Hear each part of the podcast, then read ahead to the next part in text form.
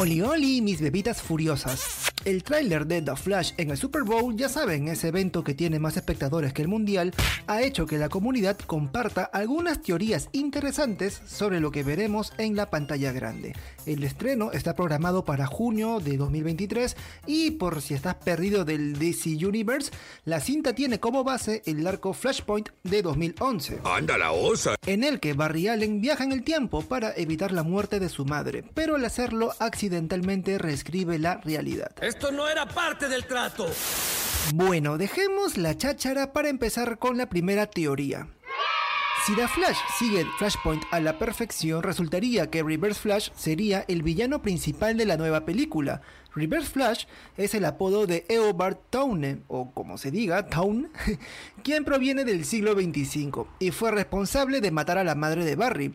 Sin embargo, eh, The Flash podría estar torciendo las cosas por lo que el mismo Barry Allen del pasado podría ser el villano. Oye, oye, despacio, cerebrito. Vamos por partes. El tráiler muestra al Barry suplente más joven vestido de amarillo, el color principal de Reverse Flash, cuando se encuentra con el Barry original. Uy, no lo puedo creer. Por supuesto, las motivaciones de Barry como villano serían diferentes a las de Eobard.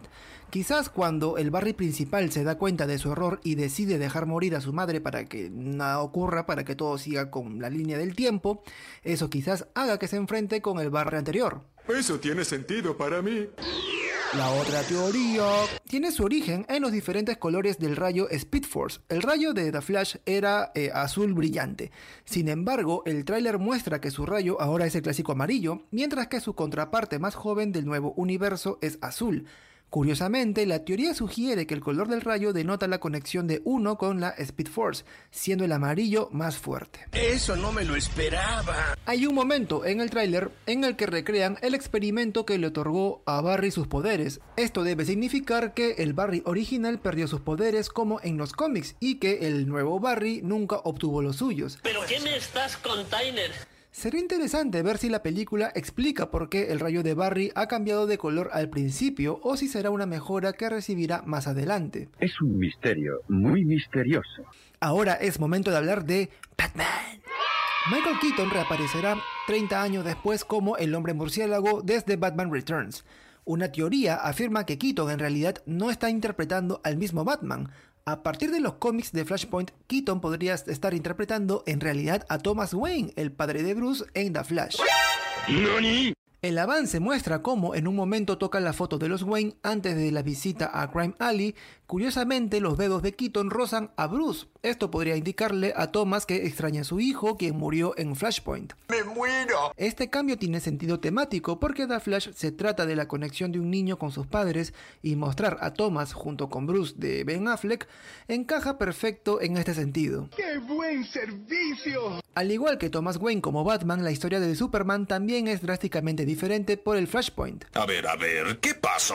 Kara Zor-El, interpretada por Sasha Calle, es la prima de Superman y es ella quien asume la identidad de Supergirl. Bien hecho. Ella aparece como prisionera en una pelea muy genial en el tráiler y es reclutada por Flash y Batman para luchar contra el General Zod. A eso se le llama estrategia. Un detalle que no debe pasar por alto es que la aparición de, de este Superman, bueno, de Supergirl, nos recuerda mucho a Superman Red Son, en el que Kal-El, o sea, el Superman original, se crió en la Unión Soviética. Es una pieza clásica, es lo que es. La historia es muy vasta para una película de The Flash, pero explicaría la personalidad de Supergirl que difiere de Supergirl Woman of Tomorrow. A esto hay que sumar que su aparición tiene lugar en un paisaje nevado como las estepas rusas y en la camisa de Supergirl puede leerse Samaya Opasnaya, es decir, el más peligroso en ruso. ¡Cielos, qué macizo! Ahora vayamos aquí con...